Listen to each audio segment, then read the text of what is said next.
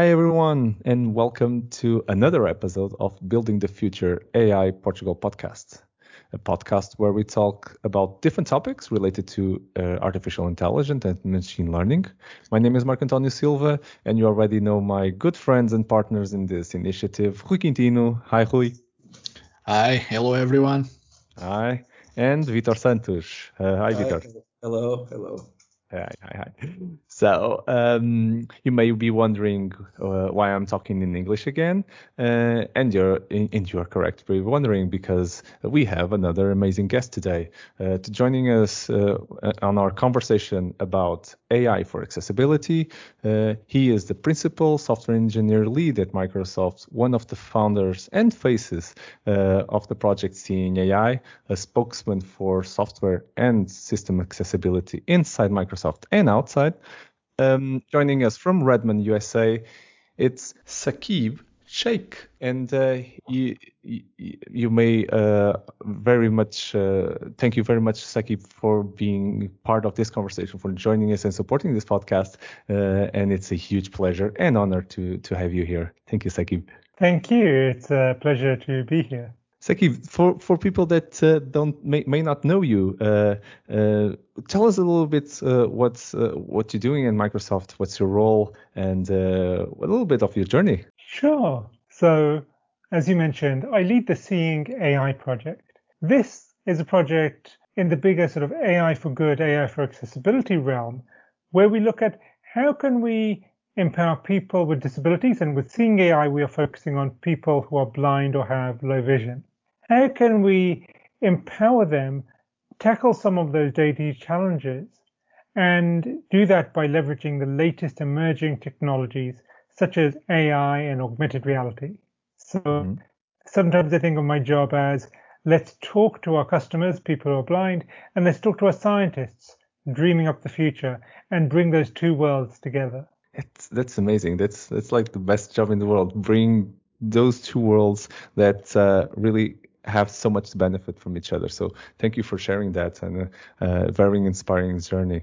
Uh, if you if you guys don't don't know didn't know Saqib and, and you want to follow him a little bit more, I strongly suggest that you click on the links for for his Twitter and his LinkedIn profile on the on the description for this episode and and just follow him because you, won't regret it. It's going to be uh, an amazing lesson for for all of us. So thank you for for for sharing, uh, Saqib.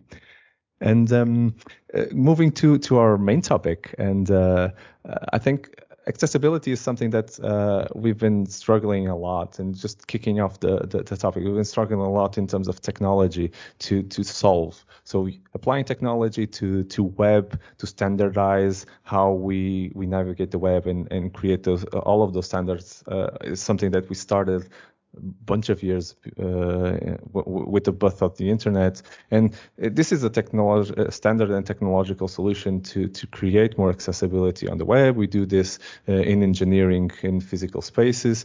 And I think it's very interesting how AI is starting to be the a, a big tool and a big enabler for for for accessibility globally. And uh, and I know that this is a consequence of uh, uh, the um, the fact that AI is growing globally. It's not just for, for accessibility, and, and, and also this enables a lot of scenarios in accessibility. But I think it's it's very interesting because in in the case of accessibility, it doesn't mean to be uh, uh for for in the case of seeing AI for for a, a blind person to to be able to to use it as a tool for uh, interpreting the world. But in, in, even in other cases, in other terms of accessibility, is, is very very interesting, and it's going to be a, an amazing conversation. I'm really, really looking forward to it and kicking off this this topic. And I was uh, gonna ask uh, you guys, and especially you, Saqib, uh, how how as part of the team uh, that is lead and the lead leading part of that team that is leading the, these these scenarios of accessibility in Microsoft. How do you see Microsoft positioned in the um, in, innovating in this space of accessibility through AI? How do you see this? So there's a bunch of great work going across the company both in accessibility and AI, it's kind of like no surprise that we are uh, also at the intersection of the two.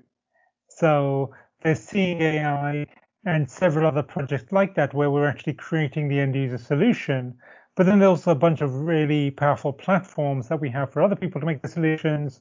And then we also give grants. There's an AI for Accessibility grant program, which you search for any companies or nonprofits or individuals to get some money and some mentoring to create new accessibility solutions using AI. So, yeah, th- th- there's a lot going on here. yeah, I'm gonna. I think I think you can go back then a, a little bit uh, to to the point later on the conversation about uh, these these grants that we've been doing for AI for good and AI for uh, AI for for accessibility. Is good examples of things that we are empowering communities to to to use technology exactly to solve those types of problems. Uh, but I'm gonna give it a little bit to to Rui as well, pass it on to Rui, and to ask him uh, in in an open way how you see this uh, the the power of AI systems to to become lives the, lives of people with disability more inclusive, more equal uh, in terms of the, the the power and reach that it can do.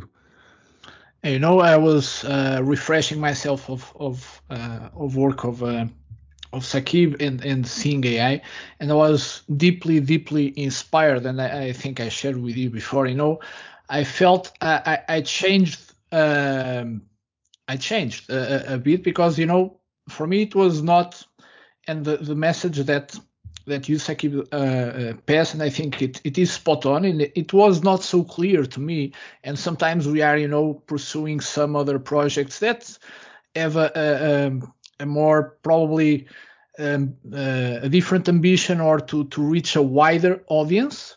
But those projects very often fail to deliver real value. But here, here, and especially for people with disabilities, the impact can be so great, so great. And I felt that sometimes we are pursuing some other things that honestly don't even have um, even a, a, a, comparable impact on, on lives as the as now I, I, I can see AI can can have on, on people with disabilities. Mm-hmm. And another thing that I was really really uh, really inspired to see is and and I'm I'm I think I'm hoping to quoting you right, but it, it, it's really interesting.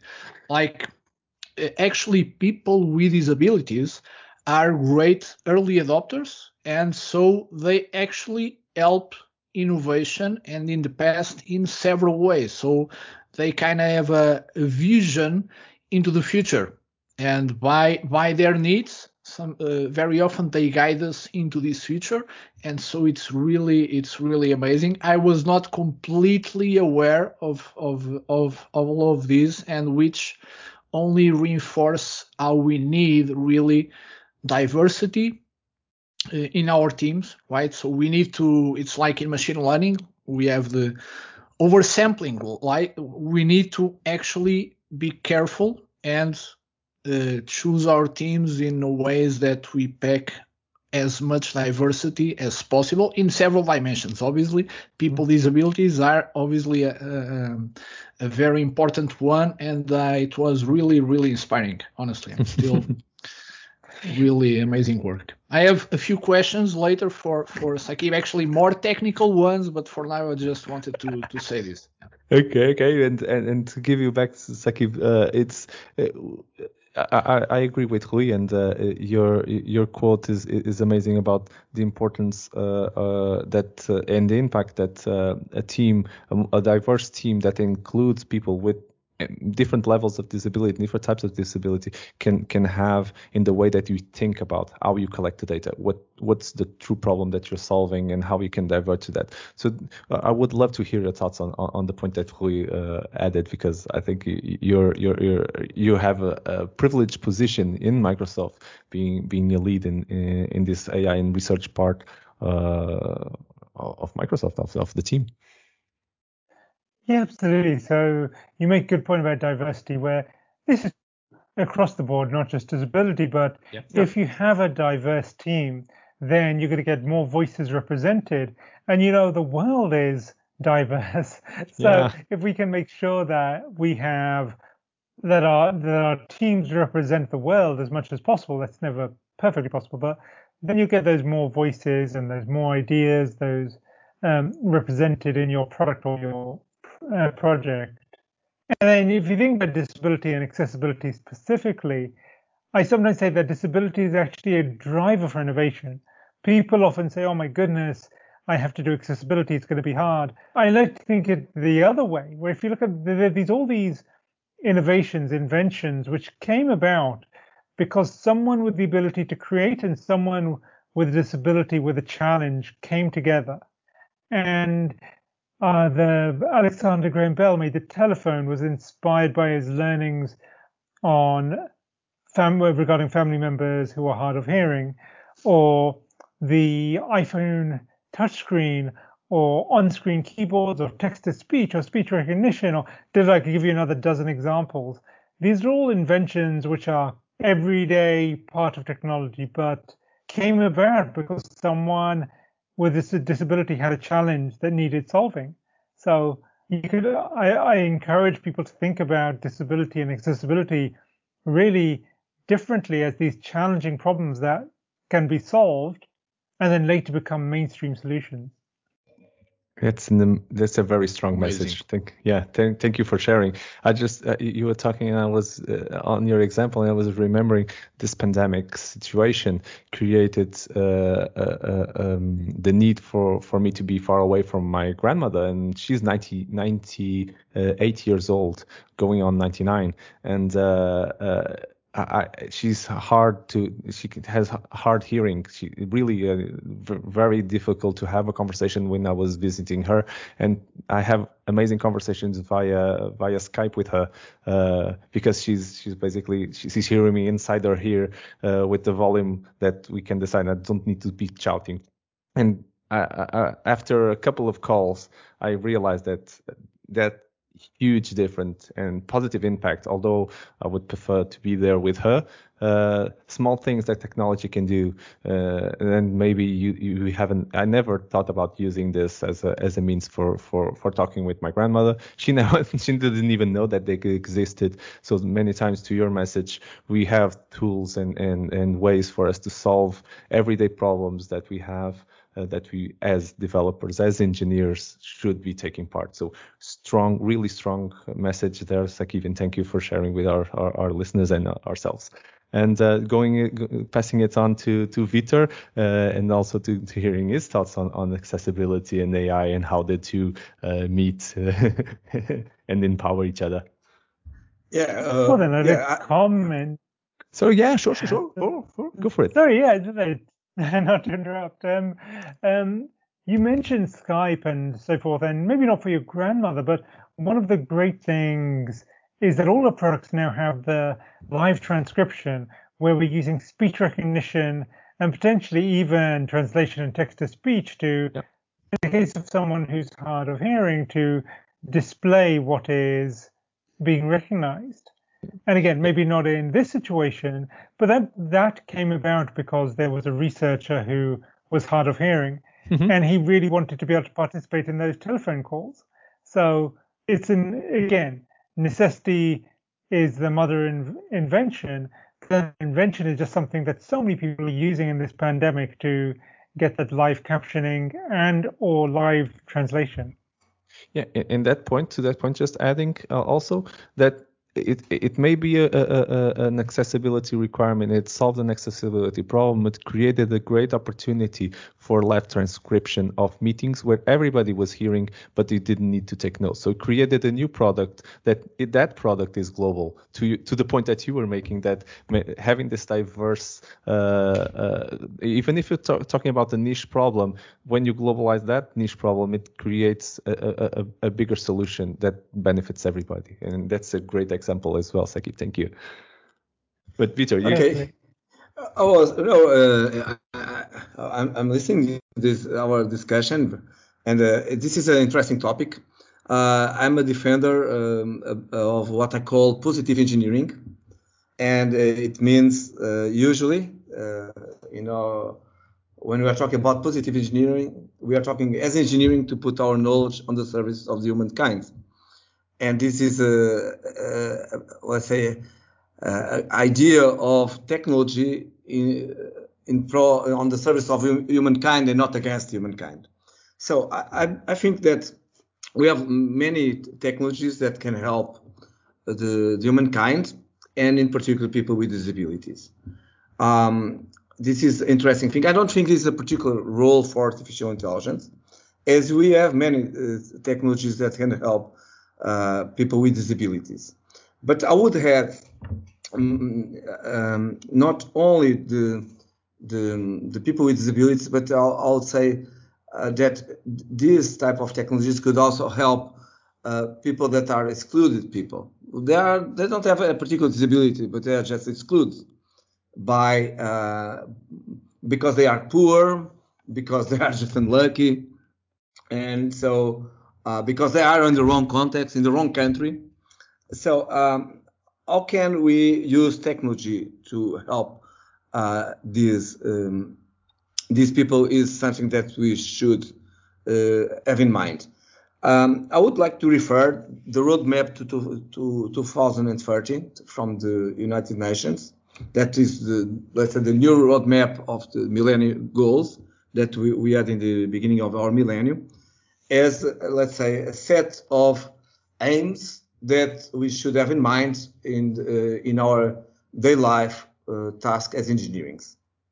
But saying that, uh, of course, I would I have to defend uh, that to argue that artificial intelligence can play a particular role, and I would say that in in terms of uh, what we can do with artificial intelligence in software, we have a lot of uh, things that could be done, namely in the area of uh, intelligent interfaces.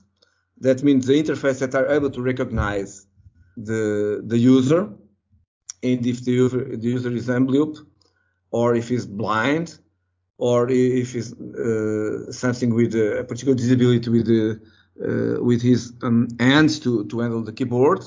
So uh, what we expect is to have a, an intelligent interface that could self-adapt to the, to that particular user.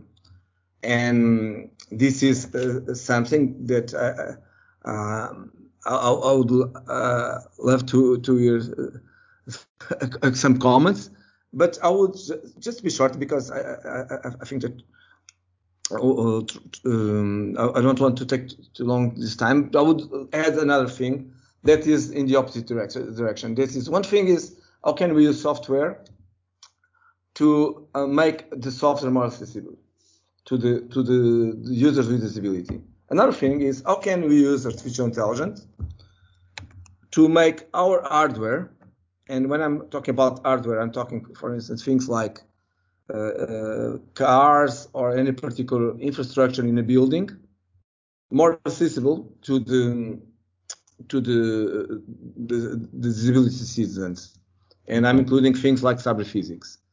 Uh, so, uh, mm-hmm. some questions. Good topics. Great topics. do, do, you want to pick that uh, that one, uh, Saqib? yeah, yeah. There, there, there, are many interesting points there. I'm going to touch on several of them, but again, let's be interactive, discuss some of these. So, I love this idea of positive engineering. And you mentioned something where you like not just disability, but people, including people who are typically overlooked. Mm-hmm. And there's this great phrase, nothing about us without us.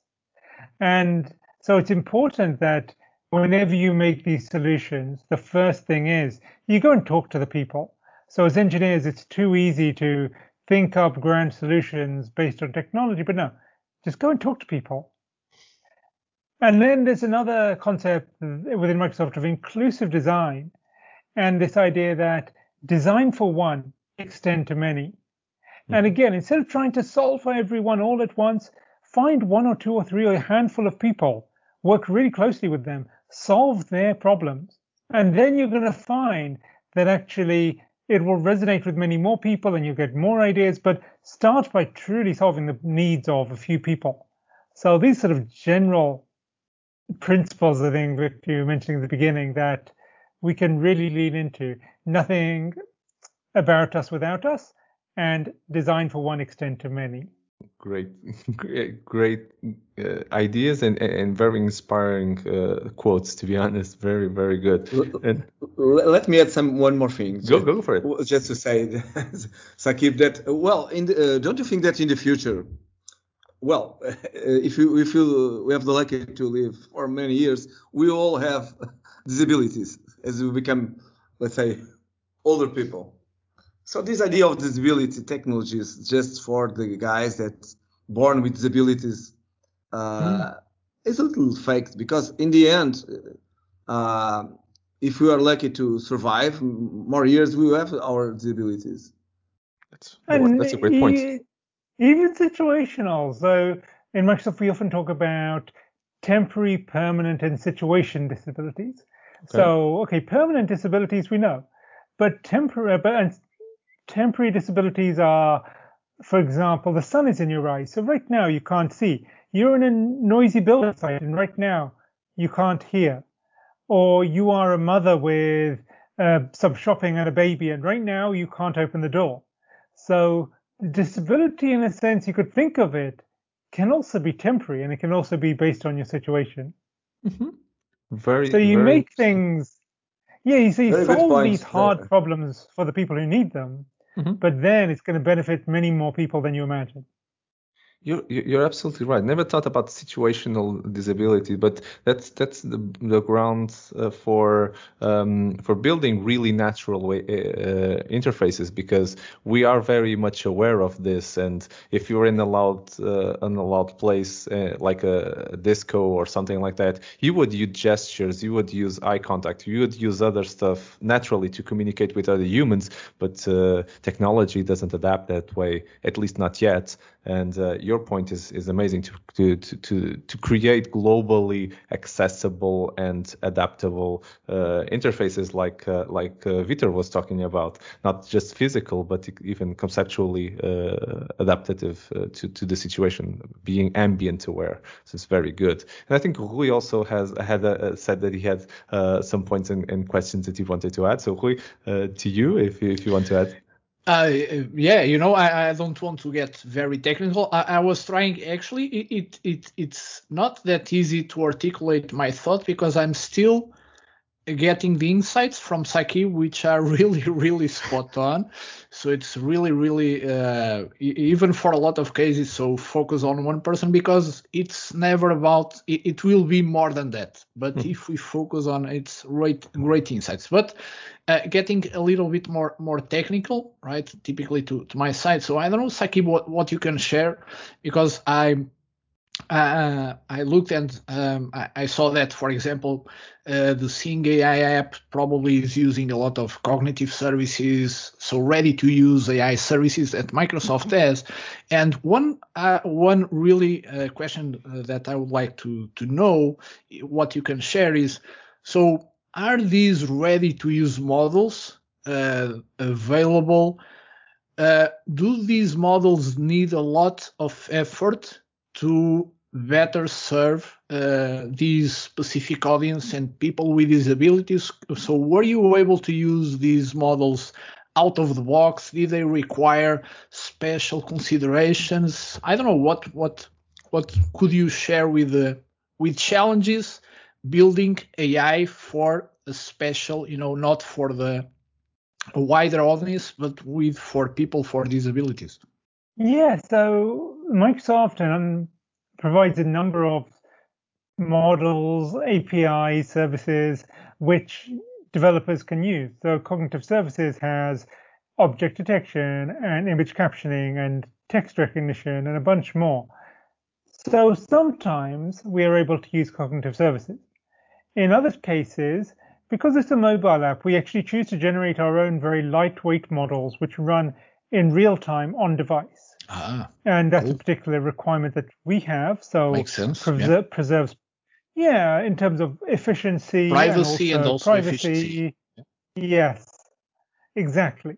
So then sometimes also there is a need for diff- um, differences in the model. So sometimes there are models that don't exist. So we have a barcode scanner, but because someone who's blind will not know where the barcode is, we have a very, very lightweight model which, like a binary classifier, which will detect when it sees a beginnings of a barcode. And the more confident it gets, the faster the beeps go. So it's like playing hot and cold when you're a child. Um, mm-hmm.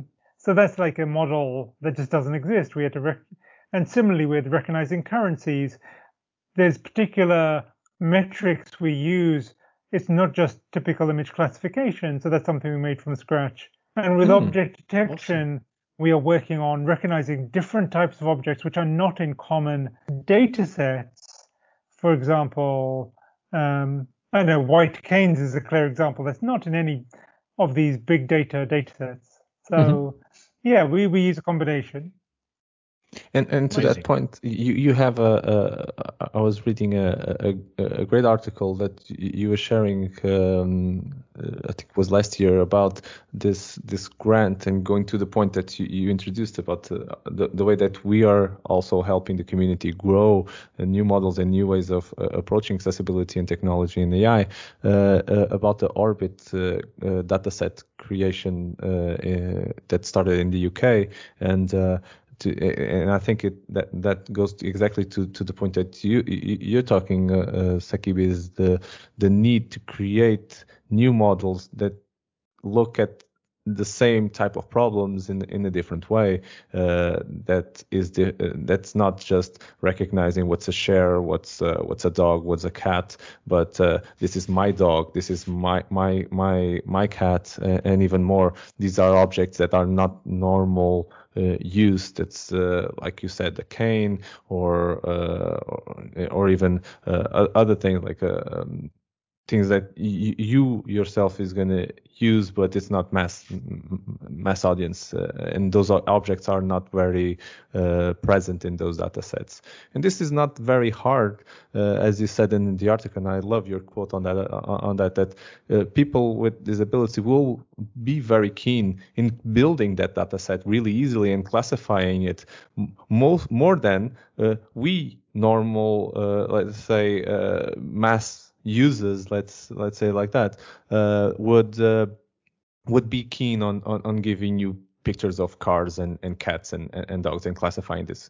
Uh, but because, like you said, early adopters normally, uh, for myself, for instance, I, am very keen in using new features and, and giving feedback, but I'm an early adopter. Uh, and those type of users uh, normally uh, don't exist in the in the in the global because, in the wild because they they they just want the finished product and just using it. They don't want the hassle of of being giving feedback to the teams like like your team and and helping you build the product, right? So maybe that's that's also to to, to your point. I think a, a huge difference that could be a huge accelerator to to to to build those models and then collect on on the on the outputs of those models and really improve people's lives. But what do you think about the, the, the, the data set problem or, or the lack of it uh, and how fast can we compensate for it? Yeah, there's, you mentioned the Orbit project. There's also another great one called VizWiz. And in general, there are two challenges here. The first is making sure that the data sets that people use are diverse and representative of everyone, in this case, people with disabilities. So, an example a researcher once gave me, and this is very extreme, but that self driving cars might learn that things with wheels are cars and move fast, but then that doesn't account for someone in a wheelchair. So, you know, that's just an example where mm-hmm. you need to make sure that people in wheelchairs are represented in the models as pedestrians and so on and so on. So that was just one that resonated with me. Mm-hmm. The project, the Orbit project, is looking at how can we enable people who are blind or visually impaired to train their own models. So not be the consumers of models, but also be recording their own videos mm-hmm. and thereby generating personalized models which recognize um, for example, I have a son and I might want to find one of his toys or something. Now, I don't want to know about toys in the big data abstract sense. I want to know about his, I don't know, his jingly ball or something like that. So these are models that only the end user can create. So this touches on two points. Personalization, that's important. and the second one is the the data generated by someone who's blind, who when you can't see what you're taking a photo or video of.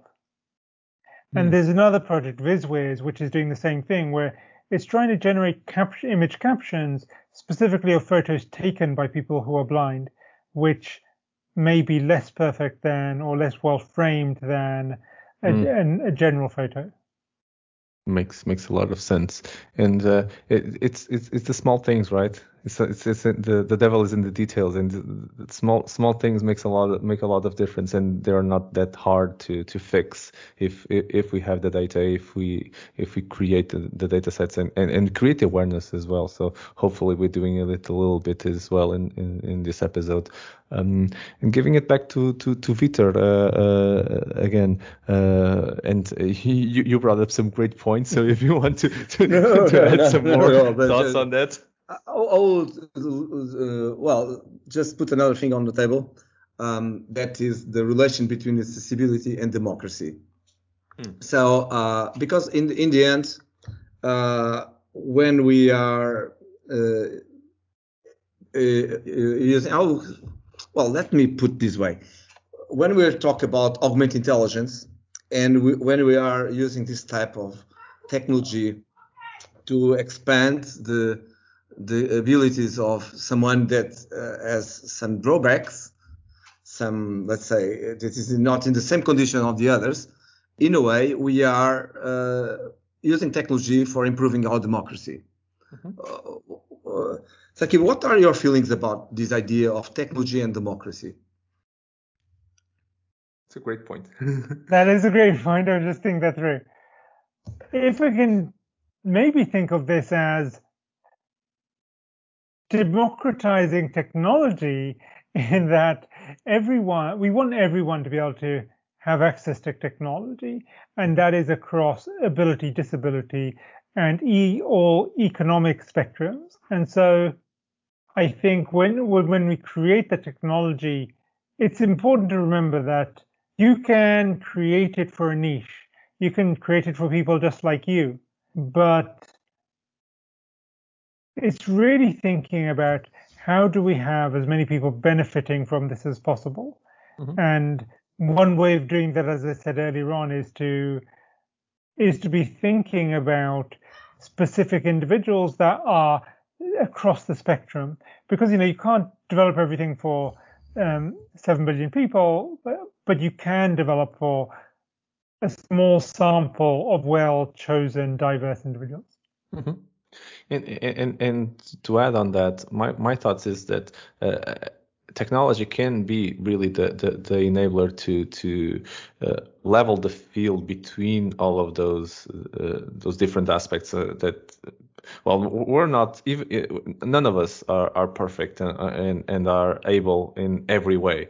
Uh, and uh, we're lacking on some some aspects. Uh, like like Taki was saying so it, it can be the disability or it can be something else. And uh, uh, it's uh, just leveling the playing field, creating equality. Vitor was talking about uh, if you don't have any uh, the, the, same means in terms of uh, richness, you're, you're, a little bit more poor, or you're in a nation that that's uh, well n- not doing as great as another nation. It could be war, it could be something else.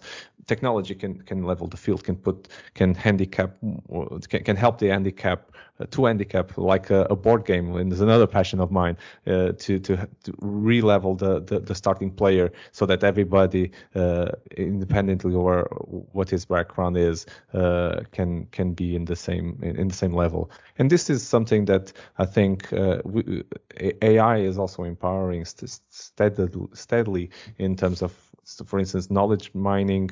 Uh, for instance. Um, even computer vision uh, to to in, in, the case of seeing AI, just giving uh, Saqib's example and, and work, uh, uh, using it as an example. I mean, uh, but I think that's exactly what, uh, to the point that uh, Vitor was saying, that's exactly, in my vision, the way that we dec- democratize uh, uh, or help democracy grow and, and create more equality uh, throughout the, the field. And I think that's that's an amazing thing.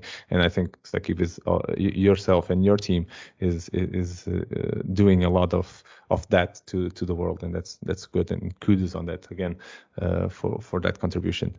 Um, just just a final a final point for a, for, for a discussion that I, I think would, benefit our audience, and I would love to hear your guys' thoughts on this. Is okay, there's a lot of potential, and I think we talked a lot about this potential that exists, and a lot of things that are happening, and it's easy easily accessible uh, to to our engineering teams in, in, in throughout this uh, our audience that can do this and can help these people. So let's talk about the blockers. So what are still the, the main blockers in terms of uh, uh, creating more accessible systems? what are the problems that we still need to put our brains in that are not uh, just getting the data set and training the model uh, and still need a little bit more thought. So still needs a little bit more brain power uh, invested in in creating the solution for it. And uh, I think Saki, uh, do, do you guys have been talking and can you share anything that you top of mind that you, you feel that needs work? Maybe maybe for our audience would would reach out to you and and say, okay, I have an idea on that. maybe let's let's do a brainstorming. what do you think? Uh, any any ideas? I guess I think of this in three senses. Mm-hmm. Number one is education. Number two is solving specific problems, and number three is the big vision. So let me touch on all three of those. Okay. The one when you talk about accessible systems, uh, there's just still a lot of unawareness about accessibility, and this is often simple things like, hey, you should write label on your images so that someone who's blind can understand them. You should put captions on your videos so someone who can't hear the audio track will be able to understand what's going on. Mm-hmm. These are things that have been there for decades. It's just the awareness and taking the time to do this. And the tools are getting better. The education, I hope, is getting better. So that's the one thing we can all do. Mm-hmm. The next thing is point. solving very specific problems that's something we're doing with Seeing AI today, and we often actually work with other external organizations who like want to work on a particular challenge. And this is this idea that uh, artificial general intelligence is a way away, but actually today's systems are all very specialized. They're very specialized on can we solve this one particular problem very well? Um, we've got a data set, we are going to train a model, we're going to create some experience, uh, but it's all very specific.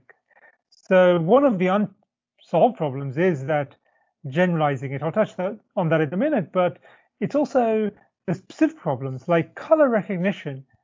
Anyone would think that recognizing what color something is was solved years ago, but you actually find no. If you take a picture with a standard camera, then if it has shadow, pink can look gray. And if there's too much yellow light, anything can look yellow.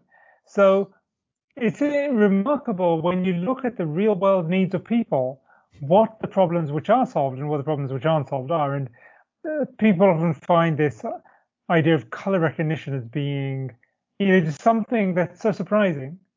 Or like reading LCD displays which are backlit. OCR just doesn't work well on them because the glare from the backlight. So find the real world challenges and solve these. If we solve enough of these small, small problems, they'll add up. And I'll talk about the big vision, but we're going to pause because I'm talking a lot. no worries, no worries. And uh, you guys, uh, Rui and Vitor, do, do you want to pick up on this? What what are uh, your thoughts on on the points that Saqib shared? And uh, I don't know. It's it's very hard. What what can I add? Right? It's it's uh, really I'm.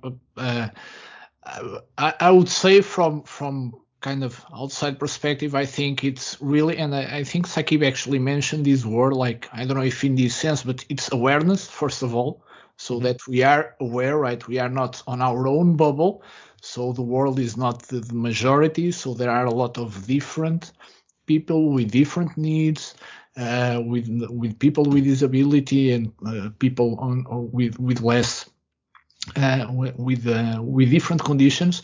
So it's awareness, first of all, diversity, reframing, like seeing these kind of challenges not as something that, like Saqib was was saying, like we need to do, but as opportunities, because these groups, these very special users can be really early adopters and actually a, a, a, window into the future. So the, they, they gave us a window into the future. It, it's a really, really interesting mindset. And then, you know, be specific, another learning. So it's, I, I cannot add anything. I'm just repeating Saqib amazing insights. Be specific, right? Start with a, a single user, start with a small group, because if you, if you find a good solution for them, for sure there will be many more that, that you can help. So you know, I, I cannot add anything.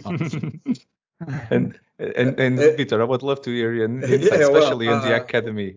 Yeah, uh, I agree with with uh, what Sakis and Rui said, but I would uh, also like to add some provocative uh, idea that I think that we should have some rules, that some impositions okay. that to our software, as we have um, some impositions yeah. to some other type of things. Mm-hmm. Uh, let me give you a, a simple example. Uh, here in Lisbon, we have some impositions for blind people, for instance, to cross the the the streets, streets. or yeah. or to, or to uh, some disability people just to assess the buildings. Yep. So you need to have ramps and stuff like that. Ramps, Otherwise, you don't get exactly, the, exactly. the, approval so, from the from the, the city. So maybe we can uh, we should move in the direction of impose some, let's say, minimum of accessibility things in our software. Mm-hmm. Like uh, we have, for instance, uh, and we already have some standards for the, the websites. Uh, they are known, and we can we have tools include, to measure the accessibility of the websites. But as far as I know, we don't have any movement uh, to impose some conditions. So uh, maybe in the future we can also move in this direction, mm-hmm. or I'm being too positive. That's a good point, and goes to the point that Saqib was also uh, talking about in terms of education, and maybe we need to, to. I think your point is maybe we need to accelerate a little bit and and create a little bit more uh, guidance, like hard guidance instead of soft guidance in terms of what what we should be doing in terms of video and or or our meetings and uh, every other software that uh, people uh, are using, especially in this remote uh, scenario. Good examples were already given, but but yeah, for for sure. And do you do you want to add something, Saki, as a closing closing thoughts?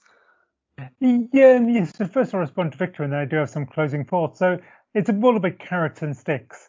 Um, I focus a lot of my time on the carrots. How do we encourage and inspire people? But I also think we need enforcement. We have many rules around web content guidelines mm-hmm. about uh, discrimination, especially in employment or um, mm-hmm. government facilities around purchasing what governments can purchase.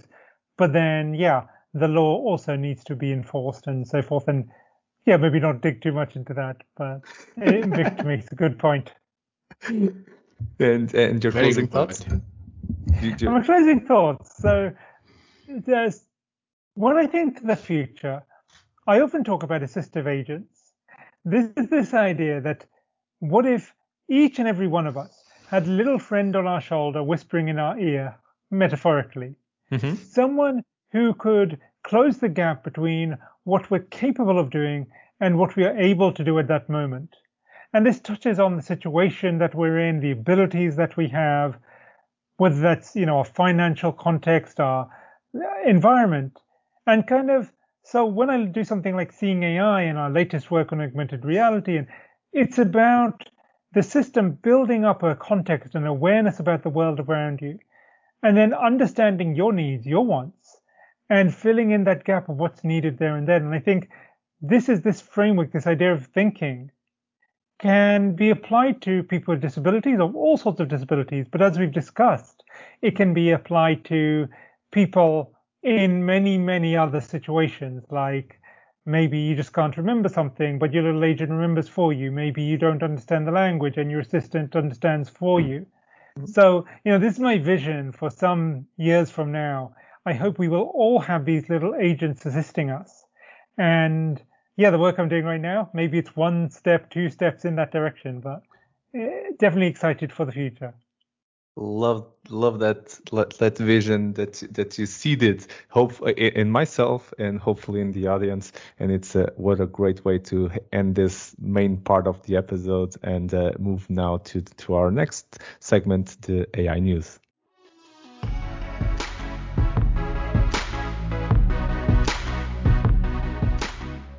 Welcome to our uh, segment AI News, the segment that is part of the end of uh, our episodes where we share uh, a news article uh, that we found interesting uh, in the past couple of weeks and we share our comments uh, on it. It's just a reminder for, for everybody that um, the, the links to all of these articles are in the description. So if you choose to read them fully, you can just expand the, the, the description, click on the links.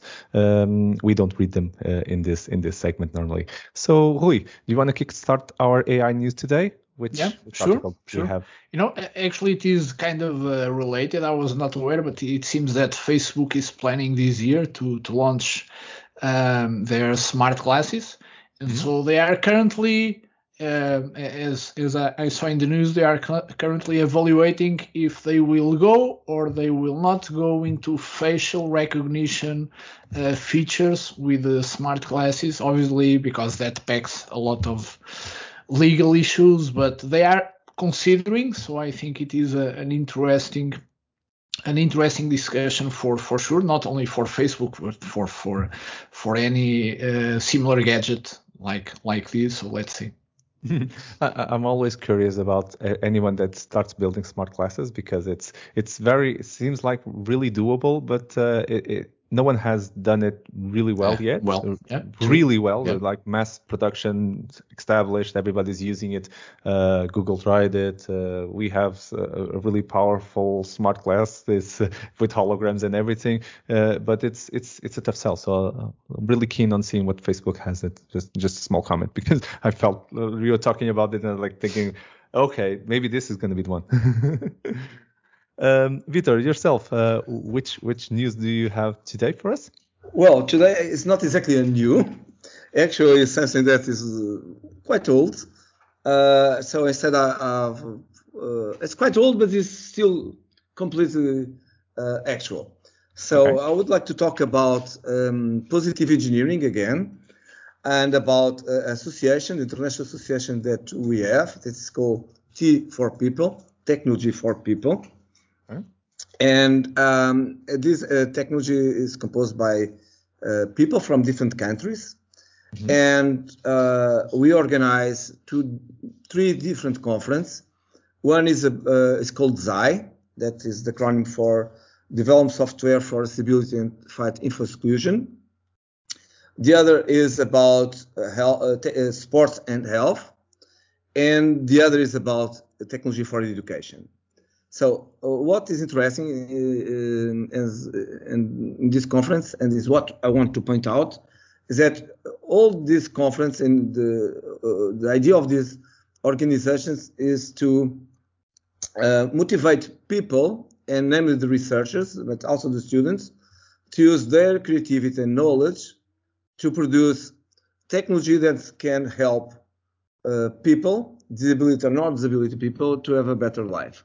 So um, this is not exactly a new, but it's something that is actual. Uh, additional, I would like to say that the next conference, next ZAI conference, will be organized in Lisbon. Uh, it's not completely the, uh, set up, but uh, let's say most probably organized by uh, Universidade Nova de Lisboa. Okay, okay, okay. Sounds good. Sounds a good reference, a good conference for, for us to to be aware. Um, myself, uh, I brought you a, a news article uh, about, um, basically related to to our recent event, uh, the the Ignite, that was a couple of weeks ago. Uh, we launched um, a couple of hardware, uh, still still processing everything that we we, we, we put out there in, in, in this Ignite it was a strong Ignite, especially for myself that I love AI and augmented reality and virtual reality. Those are my main passions in terms of technology, and it's uh, it's, it's, it was a strong one this one. And i'm going to share to you a, a, a, blog article from from the microsoft blog called um, uh, with azure um, uh, percept uh, microsoft uh, adds new ways for customers to bring AI to the edge. And I was very, very happy. This is a good article that explains what Percept Vision and Percept Audio is, uh, the, the hardware that we, we put for uh, AI models be deployed at the edge uh, and uh, basically, this is a software development kit for, for, for these two. It's very accessible. And if you guys are doing something in, in terms of vision or, or audio, I think this is a great, great setup for you to accelerate. You don't need to, to buy separate hardwares. Just get this development kit, put it out there. And if you're doing hardware, and this for me is going to be the, the, the, the big thing is this is this is just the beginning, uh, and the article talks about this. Is AI uh, in the edge is the main workload that we see uh, pushing forward to be to, to be massively produced, and the article talks just just about these two. These are the main. If you think about AI in the edge, you think about what's the big quantities of, of data being collected at the edge that you don't want to move to the cloud. You think about voice and you think about uh, uh, high definition video that you want to process at the edge. And just they, they started out doing these two hardwares, but uh, this is just the beginning. You think about other workloads that you, you would want hardware to, to, to, to address. And then this could be the blueprint for, for you as a hardware builder uh, to start building uh, edge um, devices that are AI enabled and uh, follow this this blueprint. So I think it's a good uh, way for you to to to onboard yourself to a, a, new hardware that's available for you as a developer uh, that are tackling this computer vision or, or remote audio uh, in, in, a way in a different way. So it's it's, it's a, uh, opens a couple of doors, but as well, uh, if you're a hardware builder, uh, maybe this this is also a good blueprint for you to look at and just sharing you because I'm really really interested in seeing what what things are going to be starting to be built on top of this this SDK of this hardware SDK. So amazing. And that's all the time that we had. Uh, my name is Marco Antonio Silva, and you've been listening to the Building the Future AI Portugal podcast, the podcast where we talked about AI in ca- casual and informal way, uh, but full, full of content and ideas. Um, I would like to thank my partners in crime for this initiative, uh, for for another amazing episode. Thank you, Vitor, for for for this episode.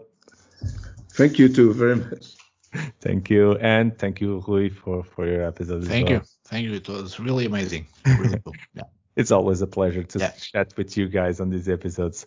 And uh, a special thank to our amazing, amazing guest today, uh, Saqib Shaikh and uh, uh, and please add uh, Saqib to your to, to your follows either on Twitter or on the LinkedIn. Follow the links below. Uh, Saqib was amazing perspectives, depth to this conversation, and real real value that you added. I, I personally learned a lot today and had an amazing time. So my heartfelt thanks to you. Thank you so much. It's been a real pleasure and a lot of fun. And for the audience, do check out Seeing AI at seeingai.com. Exactly. We have the link on the on the description, so follow it and and check out the project. It's it, it's worth your time. Uh, you'll you'll be happy. Um, and uh, of course, uh, if you have any feedbacks, ideas, or suggestions that you want to to ping us, uh, you can reach out to us via email at podcast at buildingthefuture.pt. We always love to hear your thoughts and ideas on, uh, and, and, suggestions, and it helps us grow. Um, stay tuned for our next episode in the usual two weeks. Until then, thank you for listening and continue to activate Portugal and build a better future with technology. Thank you all.